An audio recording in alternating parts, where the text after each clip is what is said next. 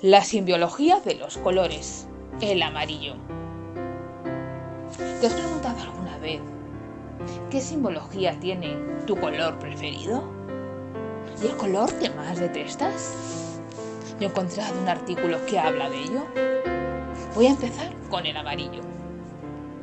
El amarillo es un color primario junto con el rojo y el azul.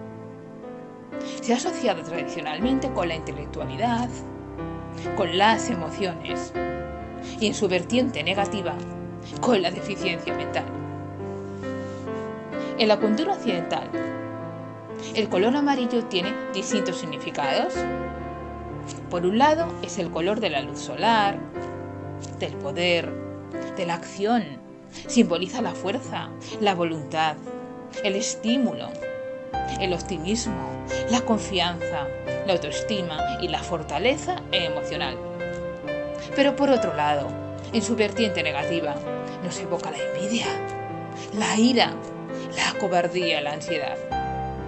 También puede evocar rituales como el satanismo, pues tiene el color del azufre y también el color de la traición. Si se mezcla con el negro, adquiere un matiz verdoso poco atractivo, que sugiere enemistad, disimulo, crimen, brutalidad, recelo y bajas pasiones. Si lo mezclamos con el opuesto, el blanco, puede expresar cobardía, debilidad o miedo, pero también riqueza, cuando tiene una tendencia verdosa.